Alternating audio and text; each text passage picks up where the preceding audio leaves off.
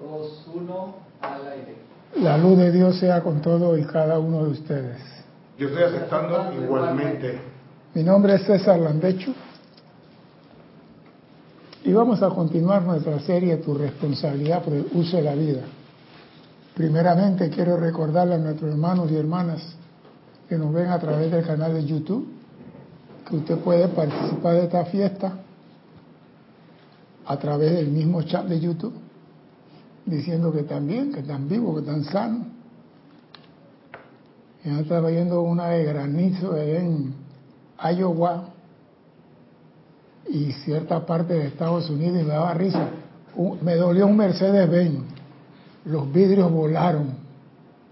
Eran granizos como de pelota de golf, pero caían a una velocidad. Y la naturaleza está haciendo lo que da la gana. Así que ustedes me avisan que están bien, que están bien, están sanos, estamos vivos todavía aquí. Ya que ustedes me ven a mí, yo a ustedes no lo puedo ver todavía. Pero Cristian va a comprar antes del fin de año un equipo en la cual yo puedo ver a ustedes en su casa, desde acá. ¿Es posible? Holograma. ¿Ah? Sí. Así que cuando yo lo pueda ver, entonces no lo molesto más. Pero escriban, hagan preguntas sobre el tema de hoy. Cualquier pregunta que no es del tema de hoy, César arroba Serapis Bay. Bien. Hay algo en la clase de hoy, es sencilla, muy sencillita. ¿Por qué te ríes así, Alex? Yo conozco esa pregunta sencilla. No, es sencilla, muy sencilla la clase. Pero hay una gran realidad. La gran vía a la espiritualidad es un sendero de méritos y logros. Que esto quede claro.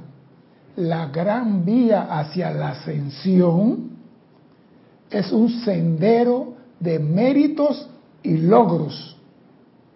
Ahí no se regala nada. Hay algunos damnificados espiritual que creen que le van a regalar la entrada al cielo. No se regala nada. Lo que muchos llaman regalos son los premios al mérito y esfuerzo personal. Lo que muchos llaman, no que mira que le regalaron, no. En el sendero espiritual no ser, porque hay personas que creen que las cualidades de Dios hay que regalarlas. Por ahí me escribieron la vez pasada, y la tolerancia y la bondad, la tolerancia y la bondad no se regala, se gana. ¿Cómo se consigue la tolerancia y la bondad y esas cualidades que... Voy para allá, esa es la clase. ¿Qué página? para, seguirla aquí en el libro. Está poniendo la cáscara. No, él siempre es, él es así. Mira, él nació así. Esa es su virtud. Claro. Yo lo quiero igual. El error es creer que el amor, la bondad, la compasión y la misericordia, por ser cualidades de Dios, debemos arropar a todo mundo con ella. El error es creer que el amor, la bondad, la compasión y la misericordia, por ser cualidades de Dios, tenemos que regalarlas. ¿Dónde está tu compasión? ¿Dónde está el perdón? ¿Dónde está el amor? Ah, nada. Pero, hey, aguanta, aguanta. Aquí no se regala nada. Las cualidades divinas en usos excesivos por los humanos se convierten en componenda con la imperfección. Las cualidades divinas en uso excesivo por los seres humanos se convierten en componenda con la imperfección. ¿Cuál, por ejemplo, dame un ejemplo de eso, por ejemplo? Yo tengo mi hijito y yo soy un padre amoroso y bondadoso. Mi hijo no hizo la tarea en la escuela. No importa, hijo, no te preocupes. Eso lo arreglamos después. No te preocupes, hijo. Mira, papá, que yo tenía que hacer esto y no tuve tiempo. No te preocupes, hijo. Echa para adelante. No, no te preocupes. Papá, mira que yo me cogí la cosa del vecino, que yo me encargo de arreglar eso, no te preocupes. Olvida eso. Tranquilo. O sea, un padre de verdad tiene una función y no es correrle los caprichos a los hijos, pero quedamos corriéndole los caprichos a los hijos. Y eso nada más para darte unos likes, porque tengo unos peores que no lo quiero traer a clase todavía. Pero hay padres que el hijo, dime, un ejemplo, si tú tienes una hija y la hija llega a tu casa, que no trabaja, con un celular que vale 500 dólares, ¿tú qué le vas a decir? Hija, porque mamá mira el celular, ¿cómo se ve? Mira, mamá, ay, qué linda hija, está bonito el celular, llámate a mi hermana, fulana, te el celular de Perencea. Y nunca le preguntó, ¿dónde conseguiste eso? Son los padres permisivos, todo es permitido. Pero entonces dice, los padres que fueron excesivamente bondadosos, perdonadores y misericordiosos con sus hijos, lloran después en las puertas de las cárceles y de los cementerios. Porque nunca lo corrigió, nunca le llamó la atención. Nunca indagaron para descubrir la verdadera personalidad o ego del niño, aparentemente bondadoso.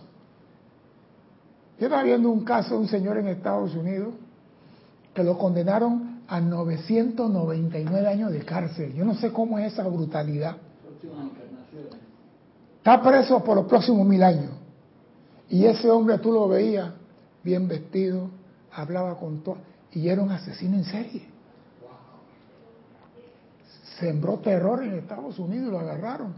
Y el papá, hijo, usted se ve bastante mejorado, se ve gordo, y está comiendo. Sí, yo comentaba al papá, yo hago esto, papá, yo estoy bien, yo estoy bien. Y los papás se creían, hey, pon a prueba a tu hijo, por muy bondadoso que sea, ponlo a prueba. ¿Cómo tú pondrías a prueba a tu hijo, Cristian? ¿Sí? Cristian tiene hijos, me gusta la respuesta de él. Sí, lo que yo hago normalmente es que le pongo opciones no muy shady, como dice, o sea, opciones raras, y se, la, se lo digo con buen ánimo, para ver si meten la pata y se caen en la cáscara. Lo que pasa es... Lo hago a cada rato. Es que pasa esto, tú tienes un hijo, a él le gusta estar en la computadora, en el iPad hasta las 11 de la noche, y tú lo aprovechas y dices, ahora me toca ponerlo a prueba. Hijo, iPad hasta las 9 y media nada más por ver qué él va a hacer. Hay para las nueve. Si él es un niño obediente, él va a decir, correcto papá, a las nueve y media apago esto. Pero donde comienza, ¿por qué? ¿Por qué? ¿Por qué me vas a quitar esto? Si esto es mío, yo estoy en mi cuarto. Epa, este es el bondadoso, el niño amoroso. Este es el niño amoroso. Entonces tú lo sigues provocando y comienza a salir el monstruo silencioso. Entonces uno provoca a la gente para conocerlos. Yo soy experto provocando gente. Eh, provócalo a él para que vean. ¿Cómo se le sale también? ¡Pum! Enseguida, ¿Cómo es que tú haces? Es que tú haces bueno, nunca indagaron para ver ese niño amoroso y tranquilo que tienen en el fondo. Porque hay niños que no hablan y tú no sabes qué tienen en la cabeza. Tienes que provocarlo. Porque si tú lo conoces, tú sabes cómo lo puedes atender y cómo lo puedes guiar. Pero si te dejas llevar por apariencia, las pruebas son, sacan las verdades ocultas. Las pruebas son para sacar las verdades ocultas. A ti te ponen en la escuela una prueba para ver si de verdad conoce la materia. No para hacerte la vida de cuadritos. Vamos a poner la prueba de química a Alex para ver cómo le va. Nitroglicerina. Ni le va. ni bien ni mal, ni le va. Oye, Oye, ese amigo tuyo. Ahí, ese muchacho, en estos días escuché, ese muchacho no aparentaba ser así. y lo metieron preso. Y él hizo eso, tan callado que era. Y digo, ¿por qué? Porque no lo pusieron a prueba. A los padres y tutores se le pedirán cuenta por los talentos entregados. A los padres y tutores se les pedirán cuenta por los talentos entregados. ¿Qué son los talentos, Alex? Son esas habilidades que tú tienes que son innatas, que surgen en ti de una forma que tú no sabes de dónde salieron, pero tú sabes que están ahí, que son automáticas. Esas son eso es lo que te vendió la sociedad, pero eso no es el verdadero talento. Ah, ok. El verdadero talento que tú tienes como padre son tus hijos. Tú acabas de decir que innato que le sale, que le nace. Es el talento. Ese talento, tú tienes que recordar que ese talento, niño, hijo, que tú llamas hijo, ¿ah? es una llama triple. Y no son hijos tuyos, son hijos de la presencia. Tú eres solamente el tutor encargado de criarlo en el plano de la forma. Yo creo que, sinceramente, esa es una una posición bien este que toma mucha mucha paciencia y mucho esfuerzo hacerlo. No tanto esfuerzo, tú estás capacitado para hacerlo, pero muchas veces queremos complacer a los niños y no educarlos. Sí, claro. Y eso trae consecuencias. Los padres dicen, mi hijo, no son hijos tuyos. Tú sabes que una vez recuerdo Jorge decía que el papá le decía, es tu deber salir bien. No quiero componentes con la imperfección. Es tu trabajo. Tu trabajo es que no piensa que porque sales bien, ya tú tienes el trono y... Exactamente. Mira tú, el niño estudia y cuando llega a tercer año el papá le regala un carro por pasó por cuarto año. Él no se lo ganó, el papá se lo regaló. Tu deber es estudiar, no tengo que un carajo. Exactamente, no te lo ganaste, ese es tu trabajo, es lo que se espera básico de ti. Si yo estoy pagando la escuela, ahora si tú la estás pagando, ese es tu problema. Pero si yo pago la escuela, tú deberes traerme aquí cuatro para arriba. Ahora, bueno, hay algunos niños que yo pienso que se le hace bien fácil. ¿Qué pasa con estos niños que tienen problemas, por ejemplo, de aprendizaje, donde no son, digamos, de escuchar, sino de otro tipo de aprendizaje diferente? ¿Cómo haces con esos así? Señores, en Panamá hay una institución que se llama IPE, donde hay profesores especializados, capacitados, entrenados para manejar esos tipos de muchachos. Ajá. Entonces el padre va allá y al padre le enseñan en esa escuela cómo maneja un niño autista, cómo maneja un niño que esto... No, me estoy refiriendo a un autista, me, estoy refiriendo a uno que tenga déficit de atención. Eso mismo, lo pasa, eso Que son menos, que, quizás sean menos discretos. Sí, también. Pero por lo mismo, ellos te hacen una evaluación del niño, te dicen, hey, este niño, quiero decir algo, Einstein tenía problemas de atención. Es. También Así que no te dejes llevar tampoco porque Ponlo a prueba, hazle la prueba. Acuérdate que los hijos no son tuyos. Tú solamente eres su tutor en el mundo de la forma. Y te van a preguntar qué hiciste con el talento que se te dio. Lo criaste, lo educaste como debiera ser. Tenemos que recordar algo. San Germán como San José, ¿qué fue de Jesús? Su tutor. San Germán como San José, ¿qué fue de Jesús? No era el Padre. Y nosotros hacemos lo mismo. La presencia nos da a su Hijo, la llama triple, para que nosotros aquí en el mundo de la forma lo eduquemos, lo criemos y lo llevamos a un cierto nivel.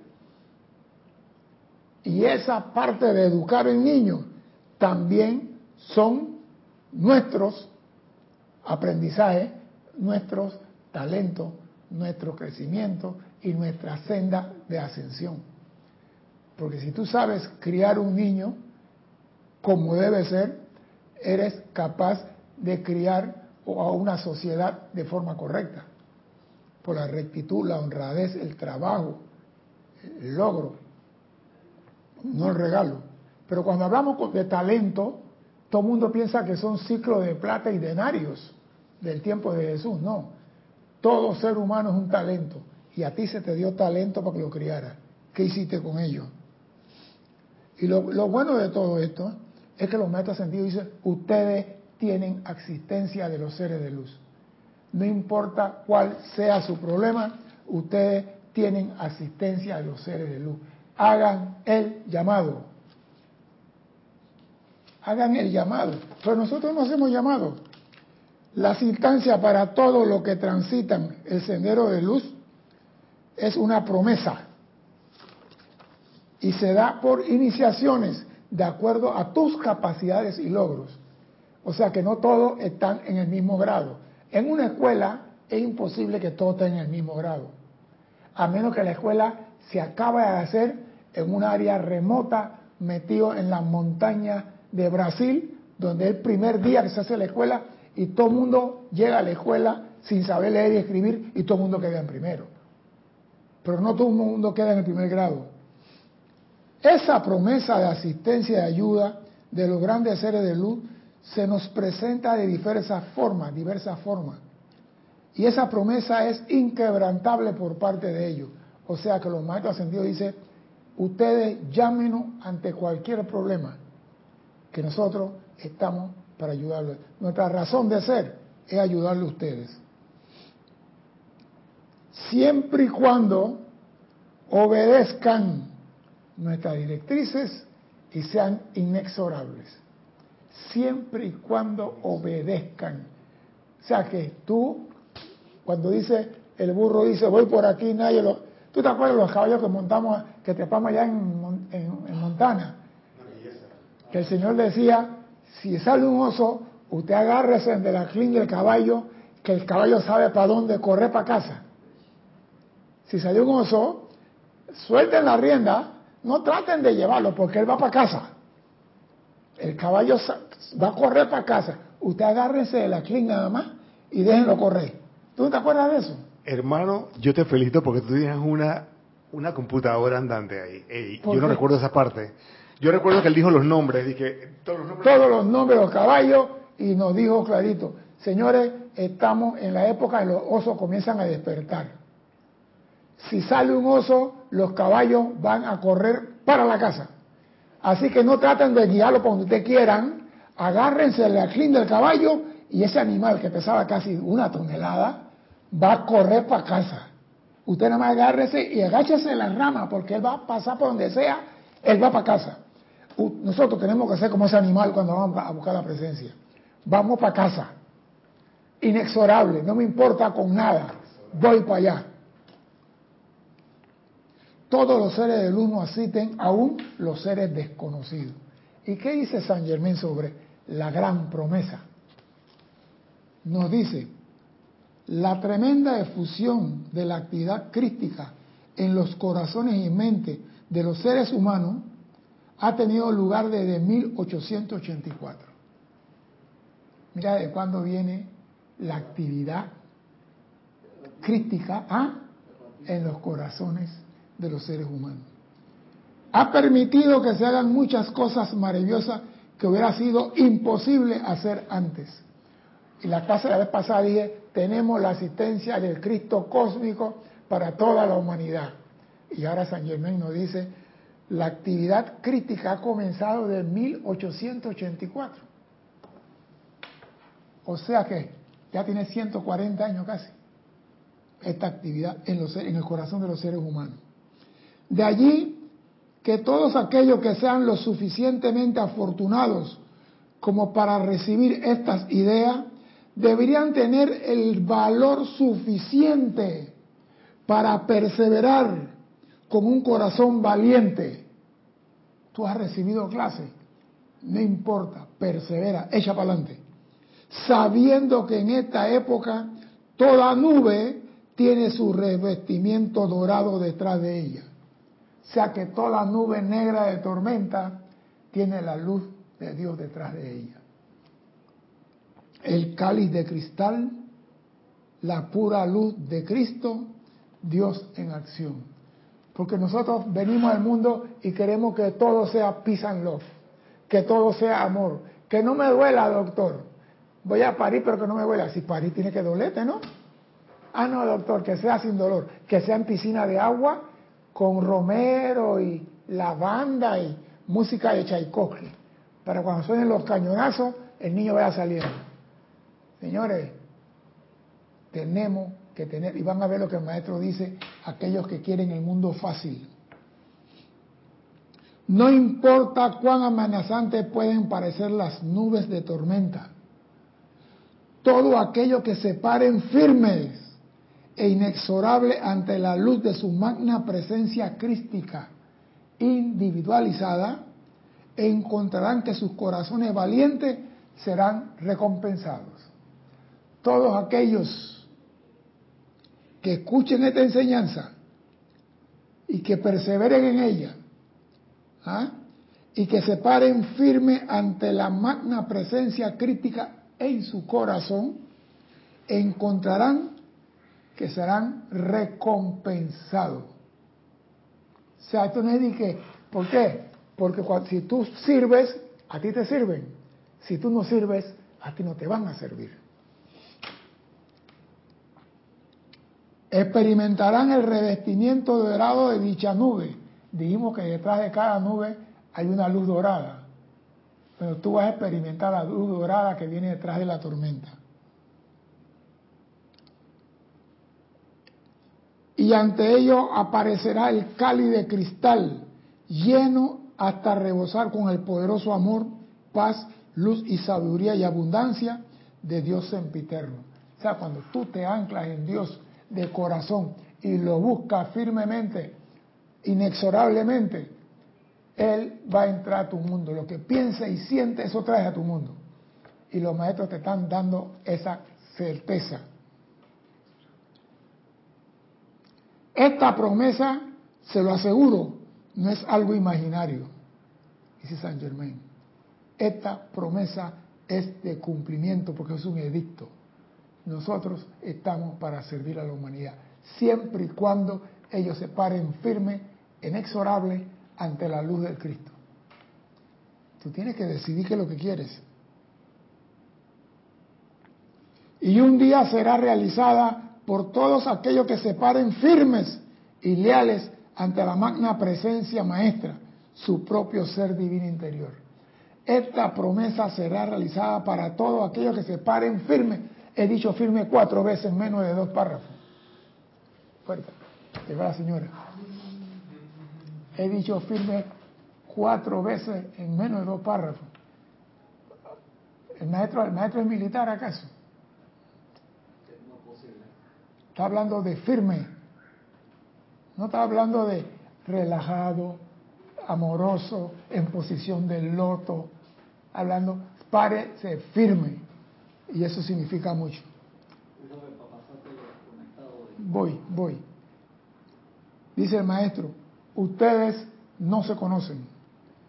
Así les digo con toda sinceridad, con toda la sinceridad de mi corazón, que todos y cada uno de los hijos de Dios es un Dios en embrión. Cada uno de los hijos de Dios es un Dios en embrión. Por eso usted no debe permitir que nadie le diga nunca tú no puedes. Tú no, tú no, tú no tienes la capacidad para. Nadie sabe la capacidad de Dios. Y como yo soy hijo de Dios, cuando yo me anclo en Él y lo invoco a Él, yo tengo el poder. ¿Cómo se llama la cosa? La espada esa, Cristian. El poder de... Excalibur, la espada de Excalibur. Tengo el poder de Grayskull. Sí, porque tú no puedes. No, no, no, tú no tienes capacidad. Porque a veces nos engañamos. Vemos a la persona y creemos que la persona no puede. Tú sabes que a mí nunca se me olvida cuando Jorge este, le preguntó a alguno de los hermanos de que si querían dar clase y uno de los que se levantó las manos fue Rodolfo. Rodolfo era sumamente tímido, pero increíblemente tímido. Sí, señor. Pero el día que ese hombre dio la clase, era otra persona, era la presencia. De verdad que fue, desde el primer día fue impresionante. lo que pasa es esto, nosotros por nuestra propia abolición no podemos hacer nada. El ser humano no puede hacer nada. Es más, el maestro lo dice en este libro, los seres humanos no pueden transmutar sus propias creaciones inarmoniosas sin nuestra ayuda. Los seres, ¿por qué? Porque cuando vomitan el rencor, lo hacen con decibeles atómicos. Claro. ¿Ah? La bomba de Hiroshima le queda chiquito a la explosión de rencor que sale del corazón cuando tú atacas a alguien. Pero cuando vas a transmutar esa misma actividad que tiene que ser el igual, empujando al igual, el decreto sale con que yo estoy buscando la ley del perdón y del olvido y la llama, pero no salió como la bomba atómica que tiraste para insultar al otro. Y por eso no transmutamos un cariño. Creemos que estamos transmutando. Entonces, tú tienes que pedir ayuda a los maestros ascendidos para que ellos te asistan. No pueden, no te dejen engañar. Ustedes son Dios en embrión y pueden aprender a dirigir conscientemente esta magna energía para realizar maravillas mucho más grandes de las que haya hecho cualquier santo de la iglesia. Ustedes pueden aprender a dirigir conscientemente la energía de Dios. No esta energía. Tú tienes que hacer pedido para eso. ¿Y quiénes son expertos en el manejo de la energía de Dios? Los maestros ascendidos. Por eso la promesa de ellos para ayudarnos a nosotros. Porque ellos saben que nosotros no podemos. La idea del diablo ha dado lugar a una terrible ignorancia y superstición la, superstición ha cargado el ser externo con tal miedo que ha paralizado, como quien dice, los propios canales que habrían de conducirles a la liberación. Por eso no permita que nadie te diga tú no, que tu presencia te diga todavía no. Pero tú como hijo de Dios puedes hacer lo que se cantó. En el universo no hay diablo alguno, salvo en los propios pensamientos inarmoniosos de la humanidad. Trátese del individuo o de las masas ignorantes. No hay demonio alguno. Por eso nosotros tenemos la capacidad de invocar. Ese es un talento que tenemos y que no usamos. Usamos para otra cosa, pero no hacemos el llamado correspondiente a los seres que nos pueden ayudar. Dime, Cristian, lo que ibas a leer.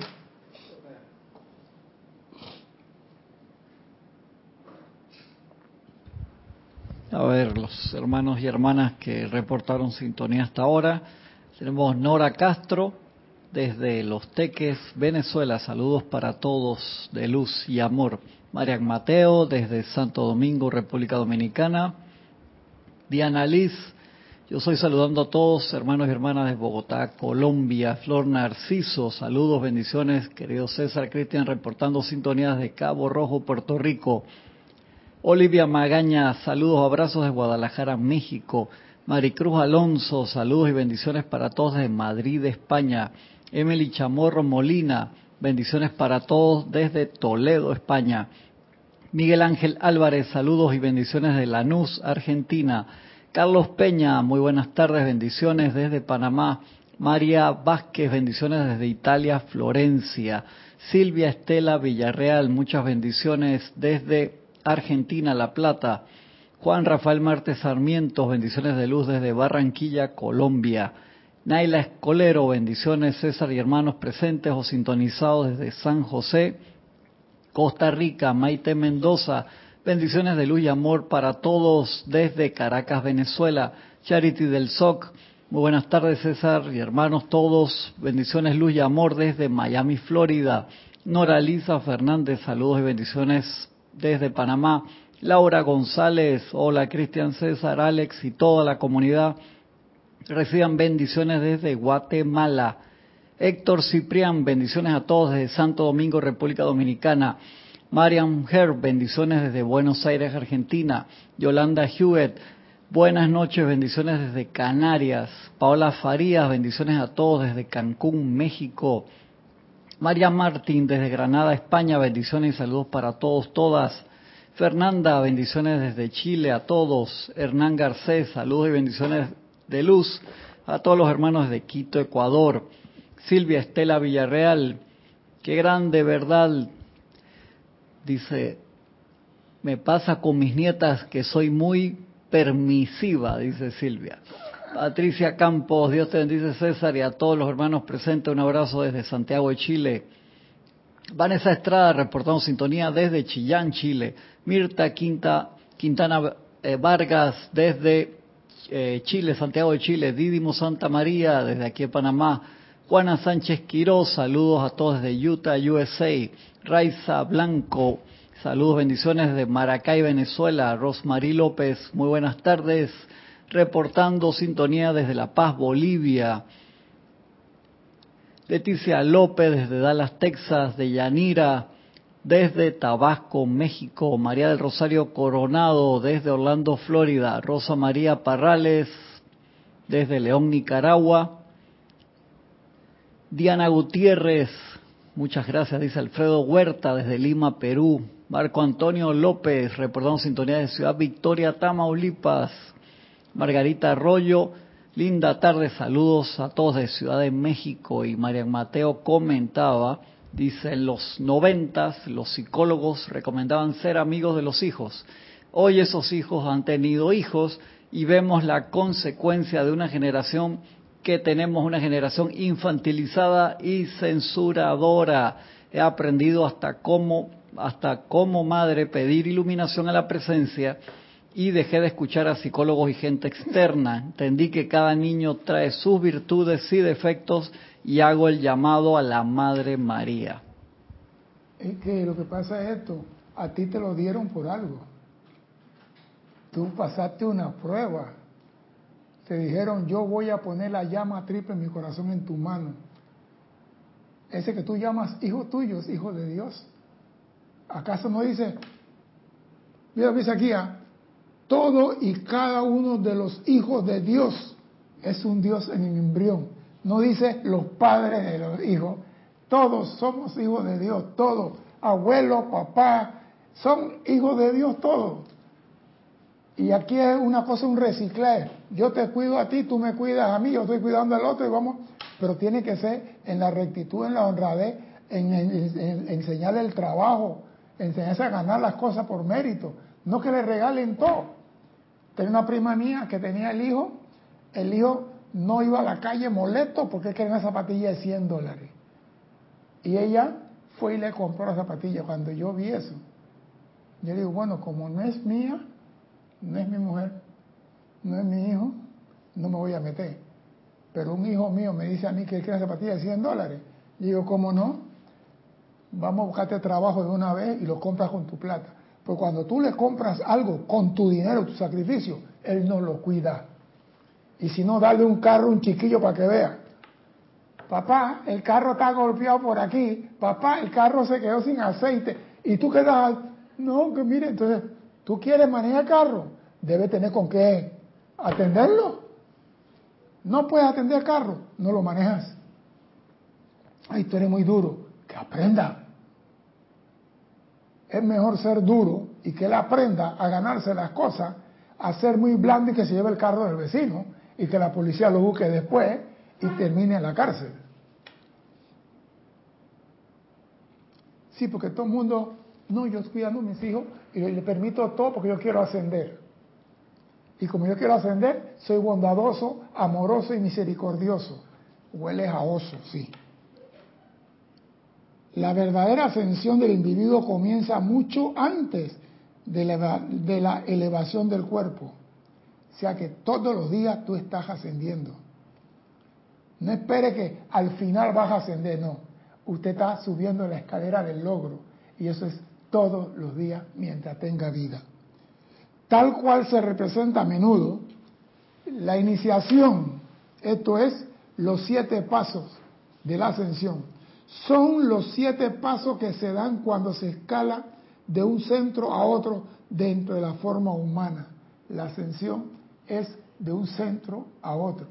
No creas que vas a llegar al gran sol central en la ascensión.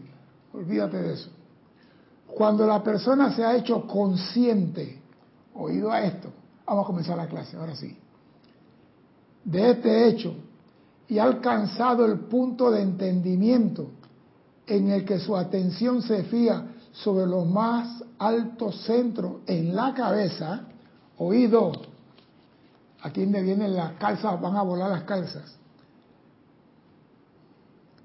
Y cuando vive de acuerdo con esto, dicho individuo habrá experimentado la más terrible de las contiendas.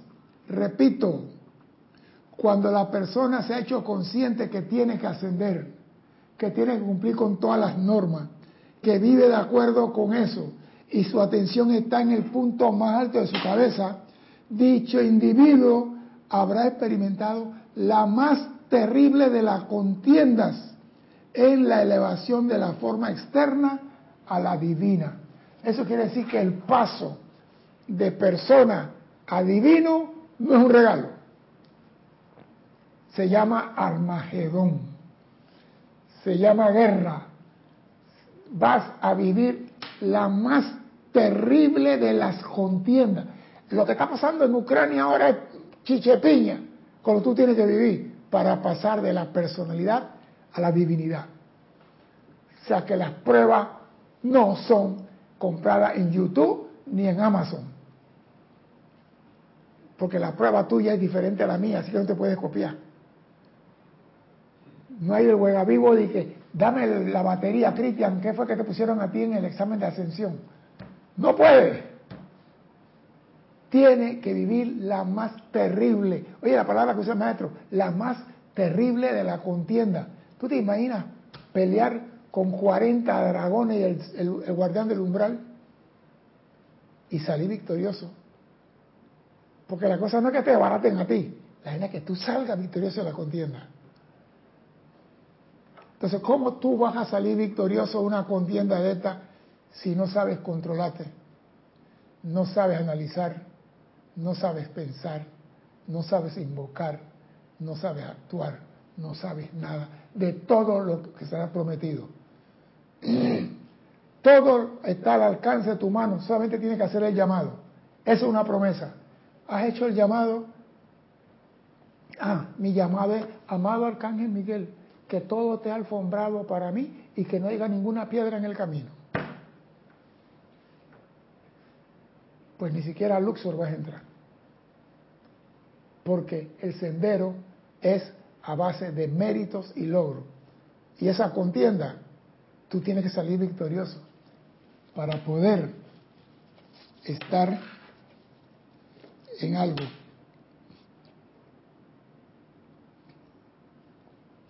Es que la gente cree, porque cuando entran en la enseñanza, los problemas tienen que desaparecer. Muchos creen, yo estoy en el sendero, yo hago el llamado a la presencia y eso todo desaparecer. Señores, en esta escuela los problemas y los desafíos nunca dicen adiós, dicen hasta luego.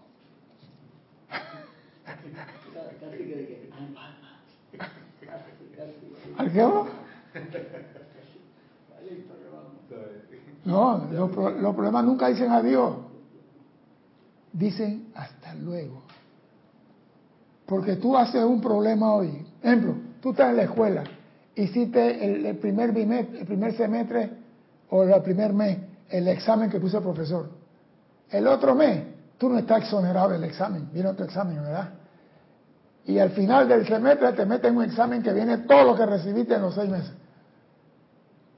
No dice adiós. Mientras tú estás en la escuela llamada tierra, tu preparación nunca dice adiós. De este punto en adelante, a tal individuo se le brinda mucha asistencia adicional. Cuando tú tienes la más terrible de la contienda y sales victorioso, de ese punto en adelante, a tal individuo se le brinda mucha asistencia adicional, sin que él esté consciente de ello en su mente externa se te ayuda sin que tú lo sepas. ¿Por qué? Porque te paraste firme, inexorable, para buscar la presencia. Yo quiero encontrar mi presencia. Bueno, tiene que pasar por ahí, hay 60 perros bravos allá enfrente. No me importa, voy a pasar. Y pasaste. Ese necesita, va, a recibir la ayuda de los maestros ascendidos. Porque me, demostró la determinación de lo que él quiere. No dije, yo quiero hacerme uno con la presencia ahí hay 60 perros. Ah, no, cuando se van los perros yo regreso.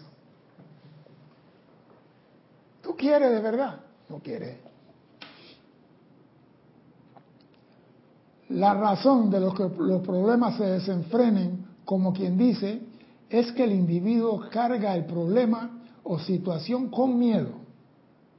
La razón de que los problemas se desboquen, se desenfrenen, como quien dice, es que él, yo digo los individuos, cargan los problemas o situación con miedo. Porque tú te imaginas que le dicen, mañana la auditora no va a venir porque está haciendo un trabajo y no va a firmar los cheques. Y tengo que pagar la escuela. Ese, ya sabes lo que significa. Ya. Y entonces, ¿cómo hago para pagar la letra de la escuela? Y, y, y, y, no tiene a dónde llevarle el cheque para que... Y nada más una broma que le están haciendo el pendejo.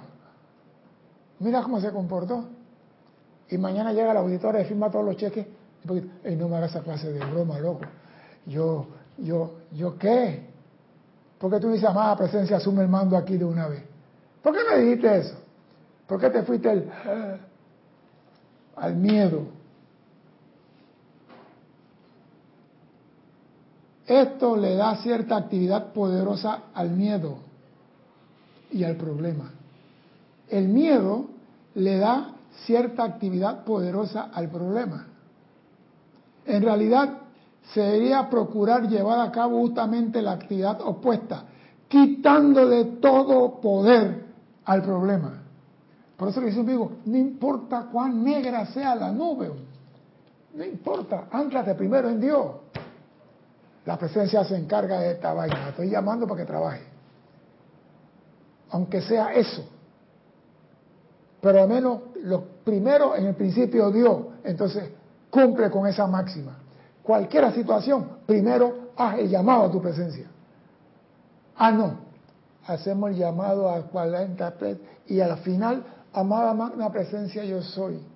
No, es al revés, en el principio Dios.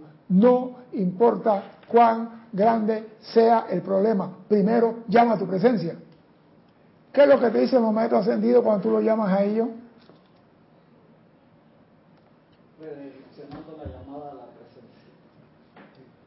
Señores, primero llama a tu presencia. Y si tú después de haber hablado con ella consideras que necesita de nuestra ayuda en esta situación, entonces haremos algo. Pero la presencia siempre te dice a ti, los maestros, llama a tu presencia primero. Tú necesitas ayuda a los maestros ascendidos, llama a tu presencia primero. ¿Qué es lo que hacemos? Amado maestro San Germán, te amo, ven, ven, ven. ¿Y la presencia dónde está? Mira, para que vean, hasta en eso somos rebeldes. La los, maestros dicen, usted no va a llamar a nosotros, llama primero a tu presencia. Porque la presencia es la única que le puede dar permiso a los maestros ascendidos para actuar en tu mundo. Ellos no se pueden meter en tu mundo sin... ellos sí saben de jerarquía y de disciplina y de respeto. Y ellos cumplen la promesa. Los vamos a ayudar pero con tu visto bueno. Entonces, tú que necesitas ayuda, amado Arcángel Miguel, ven y cuídame la casa, que no ven. Y la presencia, ah, cuando en el carro, amada presencia, gracias por el paseo. Se olvidaron, no están cumpliendo. El miedo es un sentimiento y el sentimiento siempre es una energía vitalizadora. El miedo es un sentimiento y el sentimiento es una energía vitalizadora. Hay dos tipos diferentes de sentimientos que vitalizan tremendamente. ¿Cuáles son? Hay, hay dos tipos de sentimientos que vitalizan tremendamente. ¿Cuáles son? Vamos a ver si alguien que está dormido por allá lo diga magaña despierta. hay dos tipos de sentimientos que vitalizan los problemas, los magnetizan y los magnifican. Podría ser la duda, ¿no? No, esa es prima hermana. El, miedo. Ah, ya le pegaste un puñete al primer al primero, son dos, falta otro. rosamaría Parrales. Rosa María Parrales dice el amor. No, esa es en parte positiva, María. Estamos hablando, los problemas se acrecentan porque tenemos miedo. Enfocamos nuestra atención en el miedo y el miedo agranda el problema. El miedo, el sentimiento es una energía que hace crecer los problemas cuando es negativo. Alex dijo miedo, falta uno. Oli dice amor y miedo. Está bien por el miedo, pero el amor no. Marlene Galarza dice la preocupación y el miedo. Está bien. Flor Narciso, el miedo y el amor. Alfredo Huerta, el miedo y el amor. Carlos Peña, agradecimiento. Espérate, espérate, espérate, ya yo sé una cosa. Aquí, estos señores que me están contestando creen que lo opuesto del amor es el miedo. Y me están contestando por eso. No, señores. El maestro está diciendo, lo que agranda tu problema es el miedo y el odio. Y yo acabo de decir que cuando tenemos odio, soltamos una bomba atómica más grande que Hiroshima, con un sentimiento explosivo, con un hongo tan grande cuando tenemos odio. Ese es un sentimiento. El maestro está diciendo, ese sentimiento de odio agranda tu problema. Tú odias a fundamental con un sentimiento. Como lo tiraste afuera, por ley de boomerang, ese sentimiento va a regresar a tu mundo. Hay varios más. Dale, pues. A ver, Carlos Peña, agradecimiento. Eh, Janet Conde, la duda y el miedo. Marian Herr, pensar en el problema. Exacto. Rosa María Parrales, el odio. Claro. Hernán Garcés, la falta de fe. Marco Antonio, la atención. Carlos Peña, agradecer. Olivia dice duda y temor. Rafaela Benet, temor. Fernanda, la crítica. Nora Castro, el miedo y la ira. Hola Farías, crítica. Diana Liz dice la crítica. Todo eso son componentes que nos afectan a nosotros, no al que nosotros estamos criticando. Ese es el problema, que cuando yo critico a otra persona, juzgo a otra persona y me salgo del sendero de la luz y quedo expuesto, mi, mi círculo no pasa de protección, queda desbaratado. Entonces, lo que yo vomité al mundo, por ley de círculo, tiene que regresar a mi mundo. Entonces, ¿a quién estoy dañando con la crítica, con el odio y con el sentimiento de rencor y de envidia y de celo? A mí mismo. Porque el problema se me crece. Un pequeño problema, una puya en el dedo se convirtió en una llaga. ¿Por qué? Porque el sentimiento que emanó de mí era un sentimiento de miedo, de odio, de crítica y de rencor y lleno usted el espacio. Hay dos tipos diferentes de sentimientos que vitalizan tremendamente los problemas y estos son el miedo y el odio. En vez de darle poder a un problema y por ende vitalizarlo, debería quitarle toda energía sostenedora y dejar al problema indefenso. Tú no tienes poder fuera de aquí, tú no me afectas a mí. No importa cuál sea el problema. Putin tiró la bomba atómica, no me importa. No tiene poder. Aquí no pasa nada. Eso se llama inexorable fe anclada en la presencia. Yo tengo fe en la presencia. A mí me vale cuatro pepinos si tiraron 60 bombas y 500 erupciones de volcanes, me tiene sin cuidado yo estoy anclado en la presencia. Y a mí no me pasa nada.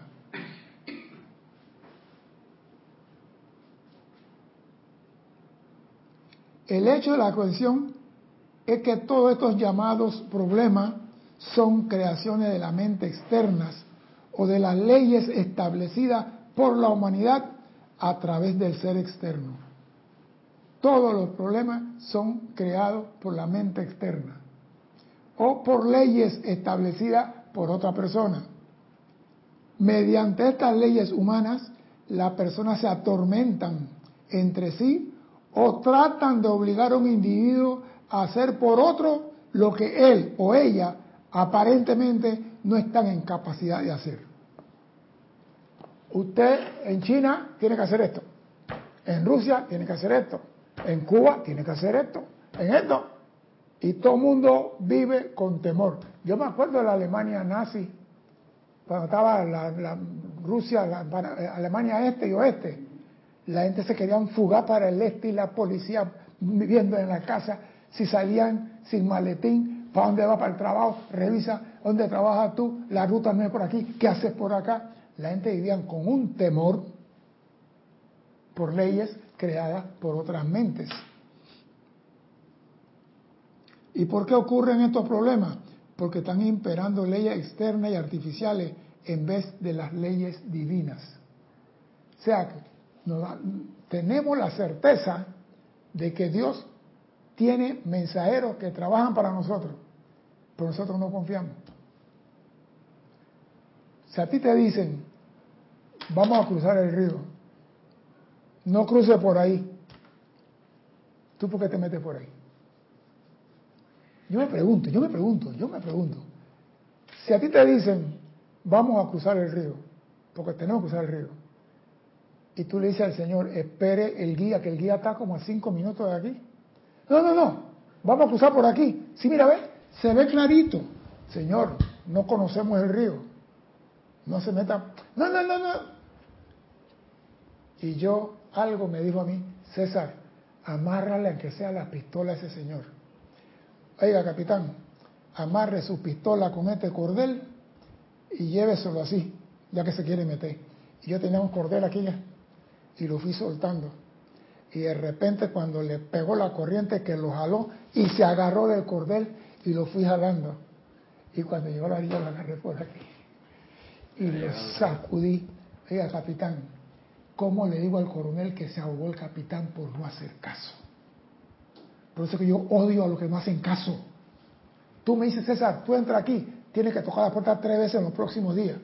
Y yo llego y cada vez que vengo hasta que tú me digas lo contrario. Mientras tú no me cambies la orden, yo la sigo cumpliendo. Hay gente que cumple la orden hoy, mañana, quizás pasado y al cuarto día, llaman a Cristian. Dime, Cristian. Dos preguntas. Hernán Garcés dice, el problema también se refiere a una apariencia o limitación en la salud. Mire, todo lo que tú tienes en tu mundo es apariencia.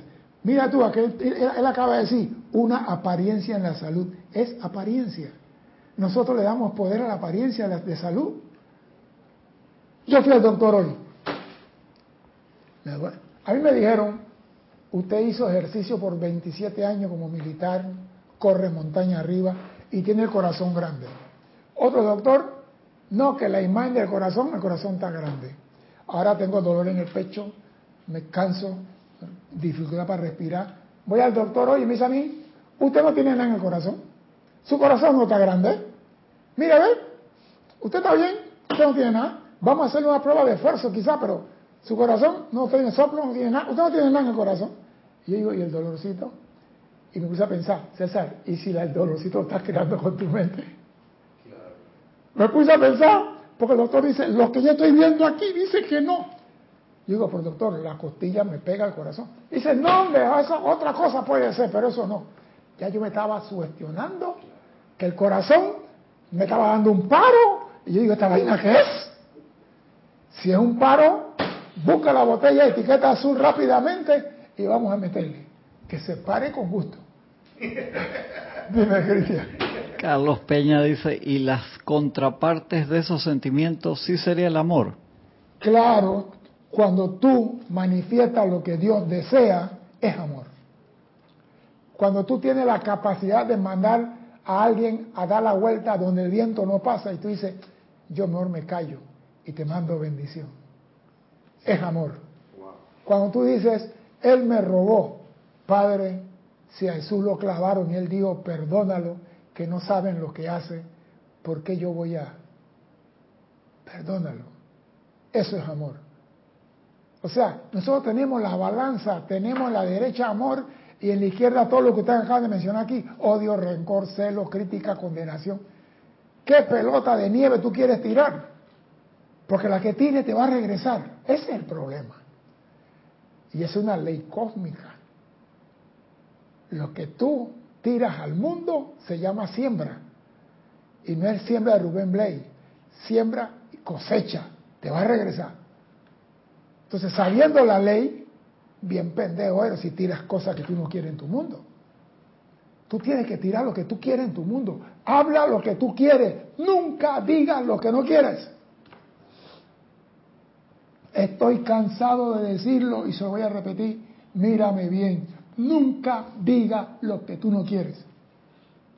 El tanque de gas va a subir y el tanque nunca diga lo que tú no quieres. A mí no me importa lo que diga el Papa. No que las cenizas no se pueden tirar al mar. A mí me queman y me tiran al mar. A mí me rebala lo que dice el Papa. Él no manda en mi mundo. En mi mundo mando yo. ¿Qué, qué te estás riendo tú? me puse a pensar que ahora te cobran para poner las cenizas en los lugares. No, pero el mar no me puede cobrar. El mar no me cobra.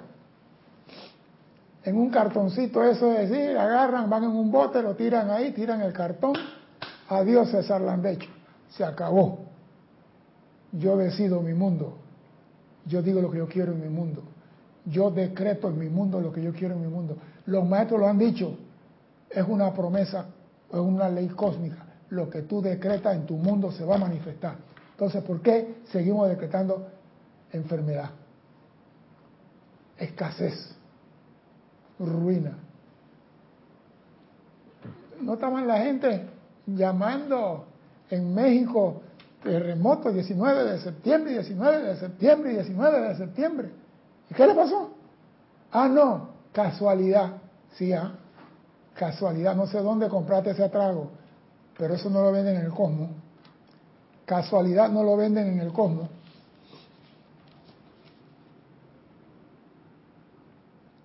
Si cada individuo se volviera con toda sinceridad y pidiera que el amor y sabiduría de Dios los dirigiera en todo momento y viviera de acuerdo con la sabiduría de Dios en menos de un año, posiblemente seis meses, no habría ni un solo problema que la humanidad tuviera que encarar.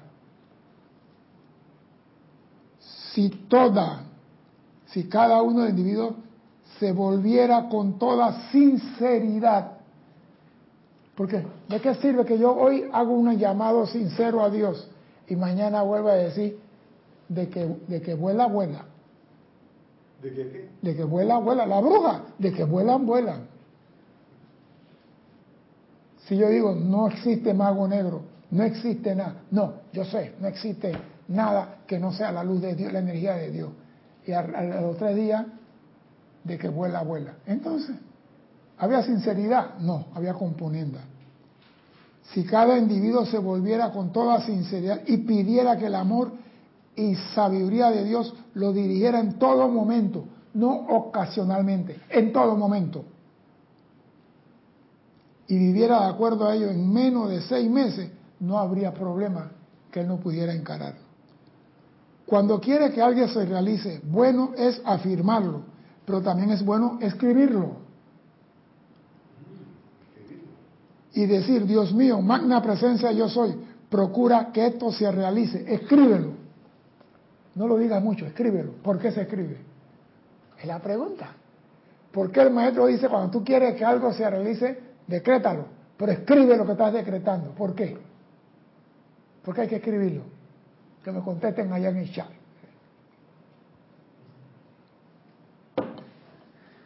Bueno, cuando uno iba a la escuela, uno decía que repitiera las cosas que le escribiera, así que creo que debe, pues tiene una analogía de que quizás lo aprendes más rápido o lo haces más lo... la interiorizas. Exactamente, lo interiorizas. Cuando tú escribes algo, la memoria lo, filma. Cuando tú dices algo, el etérico lo graba. Y la memoria tiene que ir al etérico a buscarlo después. Dime, Cristian. María Vázquez dice para traerlo al plano de la forma. No, es para grabarlo en tu memoria. Y tu memoria, teniéndolo grabado, lo repite y lo trae. Acuérdate que todo es mente. Tú tienes que entrenar la mente para que él traiga, traiga lo que tú quieras, porque si no, te va a traer lo que a él le da la gana. Dime, Cristian, algo más. Sí, decía Paola Farías, porque se plasma en el mundo la forma, Raiza Blanco, porque lo hago tangible, Juan Marte Sarmiento, para que se grabe en la conciencia. Sí, porque tenemos que entrenarla. Y el maestro dice aquí, escríbanlo. Si en algún momento crees haber cometido un error, asume siempre esta posición y afirma que solo el bien puede resultar de ese error. Si has cometido un error, afirma en todo momento que solo... o sea que nosotros sabemos y se nos ha enseñado que todo mal tiene un bien oculto. Si yo cometí un error, permíteme ver el bien. No te pongas a llorar sobre el mal que cometiste. Yo quiero ver el bien. Yo quiero ver el bien en esta situación. Entonces, el bien se va a manifestar.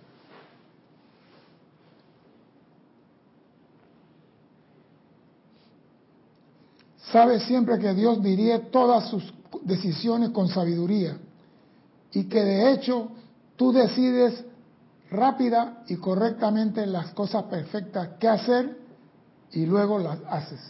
Tú decides rápidamente qué hacer y luego las haces. Nosotros tenemos ayuda, le estoy diciendo hace rato. Y la semana pasada en la clase hablamos del gran, el Cristo cósmico. Oigan esto ahora, ¿para qué? El amado Surya, el amado Surya, oye, Cristian, ¿tú sabes esto? El amado Surya, quien es el mismo Lord Maitreya. Antes usábamos el nombre Surya. Sí.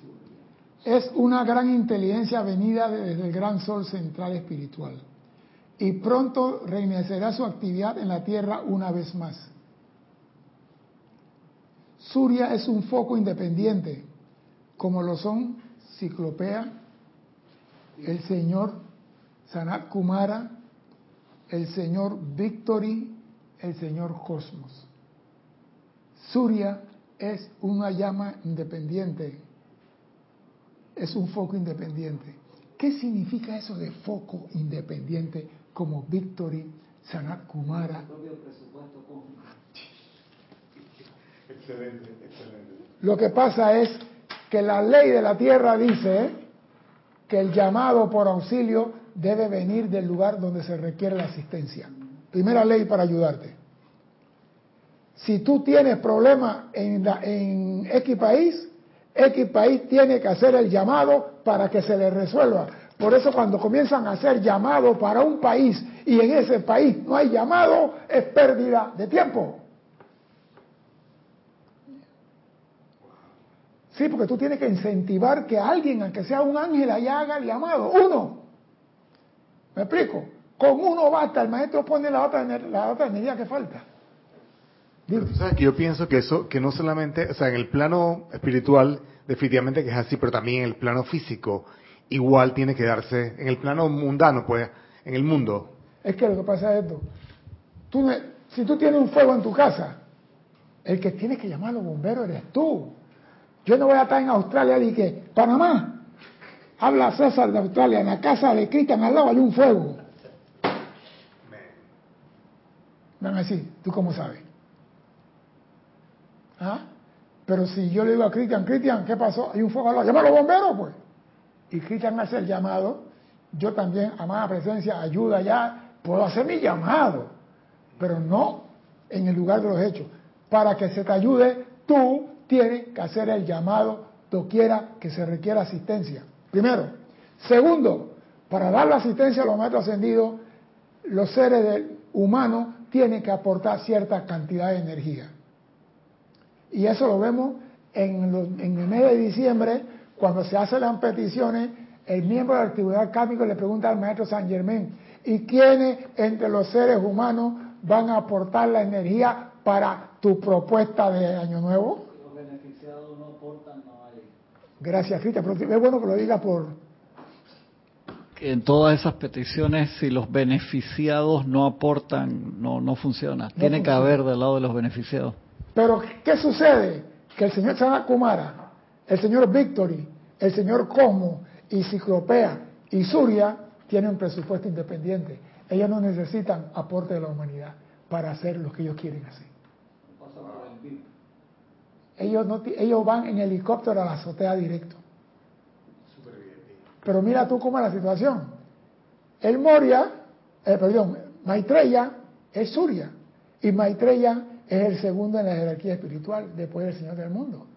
¿Y cómo se explica que él acá tiene que cumplir la ley del mundo y como Surya no la cumple? ¿Cómo se da eso? ¿Alguien me puede explicar cómo una persona puede ser el, el, Buda de la Tierra, el Cristo cósmico, y a la vez es Surya, pero tiene funciones diferentes? No, no, no, es otra cosa. Yo pienso que, que al ser un ser tan increíble puede estar en varios lugares a la vez. Puede estar, pero la función, ¿cómo no, no cruza la función?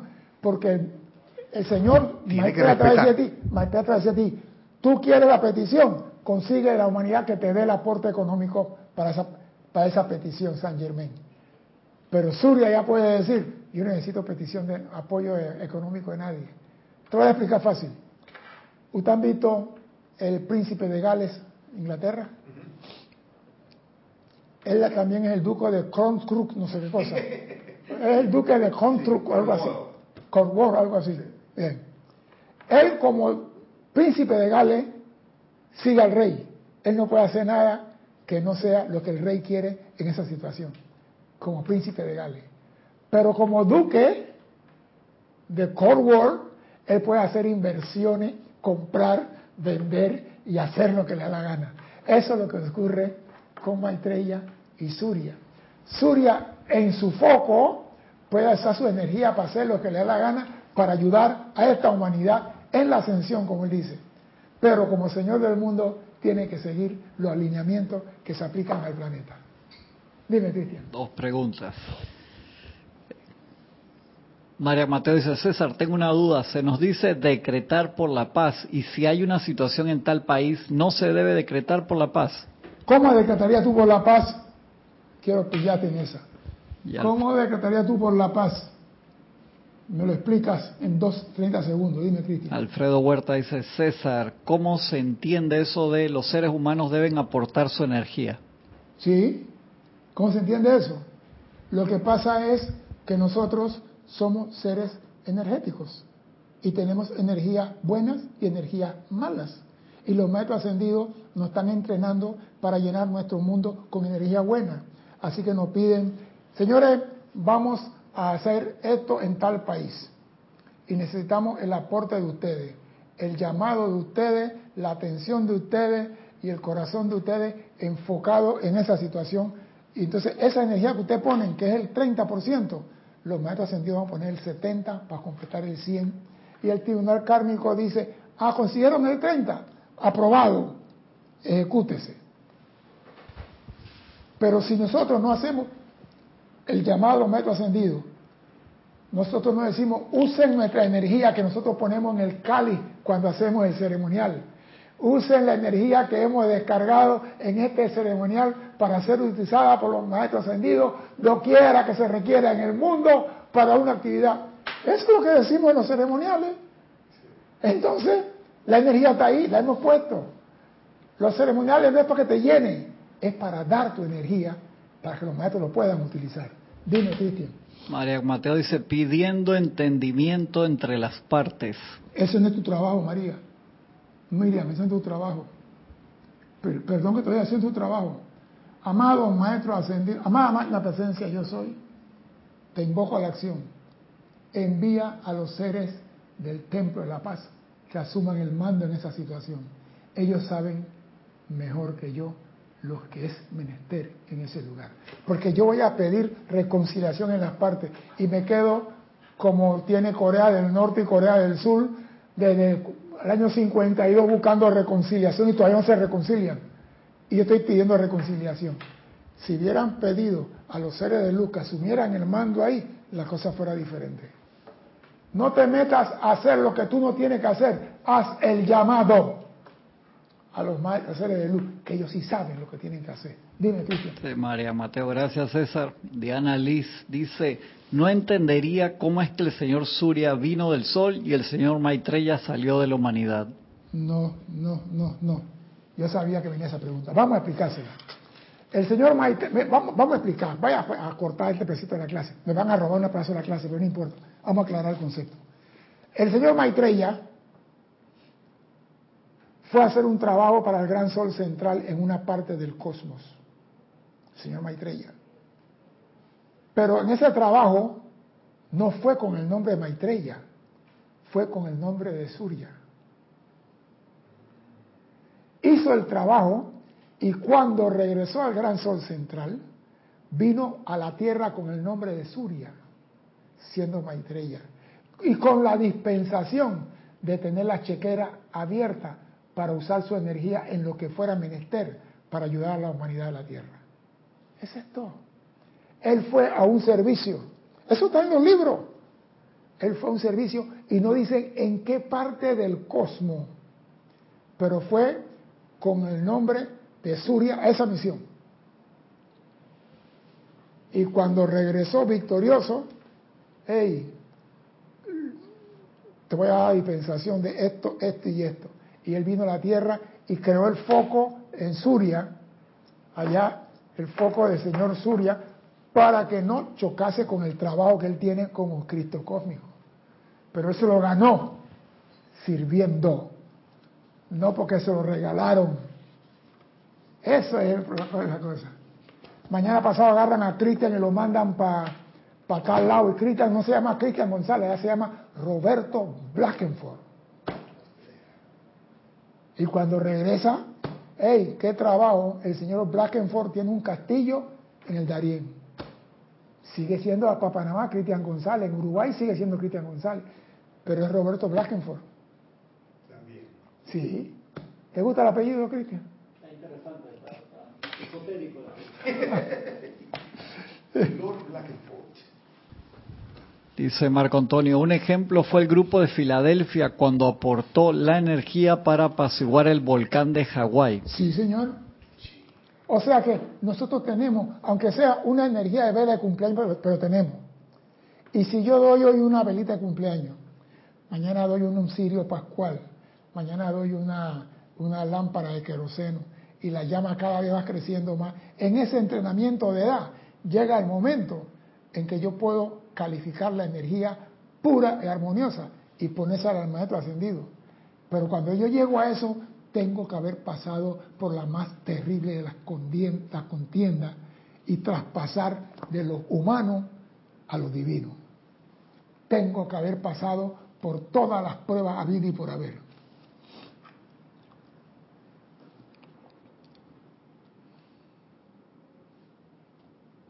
Y me gusta esto. Dice, la actividad de Surya es independiente porque la asistencia que él ofrece es de su propia voluntad y es por completo independiente de la jerarquía que está a cargo del desarrollo de este planeta Tierra. Él no tiene, es independiente. Él vigila y le presta asistencia a todos aquellos que están próximos al punto de la ascensión. Él vigila y le, por eso antes le dije cuando el hombre pasa por la tremenda tribulación del Armagedón, se le presta asistencia sin que él esté consciente. El maestro Surya está trabajando con esa persona. Traten de mantener una paz profunda en el hogar, lo cual hará posible que una instrucción superior pueda darse. En un periodo anterior en China, se instaló en la raza china una actividad calmada, equilibrada y callada. ¿Sabes que los chinitos son calladitos? Algunos. Bueno, muchas veces esta actitud resulta en una gran adoración a la presencia suprema. Estas características ha perdurado en China hasta el día de hoy, pero desde que la raza hizo contacto con gente de habla inglesa, ha partido gran parte de esa cualidad. O sea, tú tienes que mantener las cualidades que tú tienes por herencia y no ser influenciado por otros que vienen de afuera, porque eso también tiene que ver con tu adoración a la presencia. La planeta Tierra todo estaba feliz en Lemuria hasta que llegaron una gente y comenzaron a hacer macumba, guacuay, cuacuay, tumbulú, pataglá, y se fue el planeta al fondo del mar. Se dejaron influenciar. Ojo, que nadie venga a echarte cuento de afuera. La rueda de progreso nunca se detienen por naciones, seres humanos o condiciones. La rueda del progreso nunca se detiene. O sea, ella va a andar. Si tú te paras en medio camino, ese es tu problema. Ella va a andar. la rueda del progreso no se para. Muchas personas creen que, ah, si no lo hago hoy, lo hago mañana. ¿Tú has visto un tren andando a 40 kilómetros por hora? ¿No lo has visto? Bueno, párate en una estación de ferrocarril y cuando el tren pasa y, él alcanza la velocidad de 40 kilómetros por hora, trata de corretearlo. Trata de corretearlo. La, ese tren de Panamá Colón podría ser esa, esa... Ese tren cuando agarra, que no hay casa, caserío por ahí, y agarra de Gamboa hasta parte de arriba de Frijoles, que es una recta, ese tren le mete ahí como 40, 50 kilómetros por hora. Entonces tú dices, ah, yo, el tren lo dejo pasar, lo, lo agarro después. Agarra después. Eso quisieras tú, ya ese tren se fue.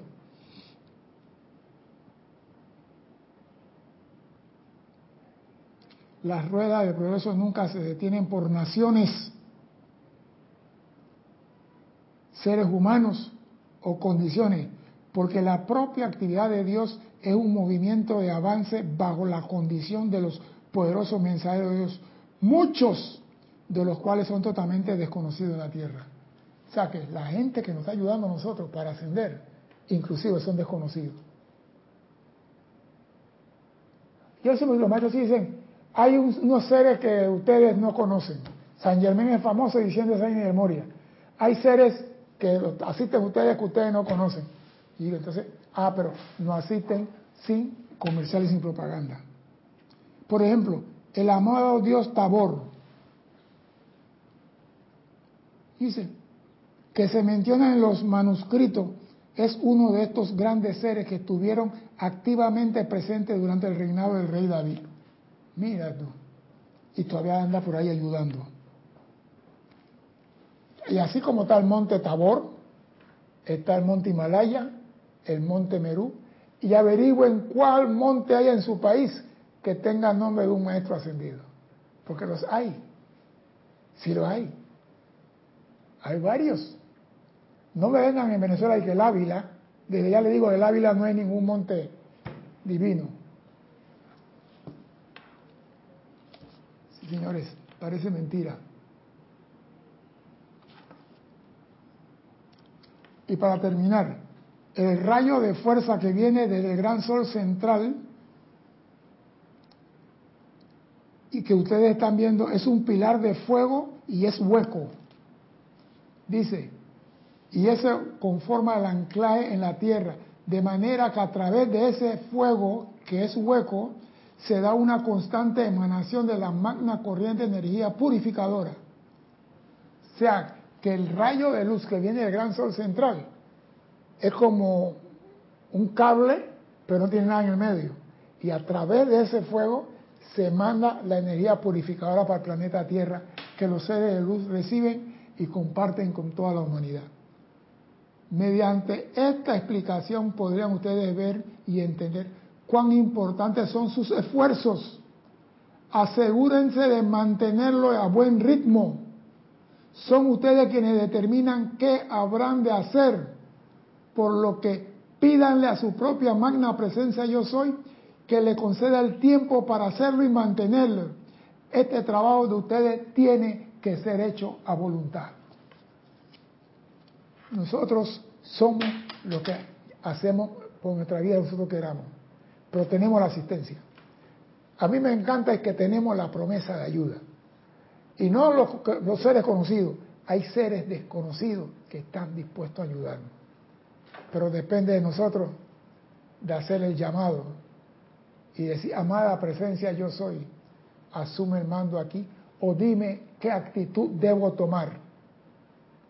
Amado Maestro Ascendido, en el nombre de la magna presencia te invoco hagamos las cosas correctamente para que funcione, porque muchas veces las cosas no funcionan, porque nosotros invertimos la estructura del llamado. La promesa de Dios se cumple, la rueda del progreso está andando y no se va a parar por naciones, seres humanos o condiciones creadas por el hombre. Mi nombre es César Landecho, gracias por la oportunidad de servir y espero contar con su asistencia el próximo martes 16:15 hora de Panamá. Hasta entonces, sean felices. Muchas gracias.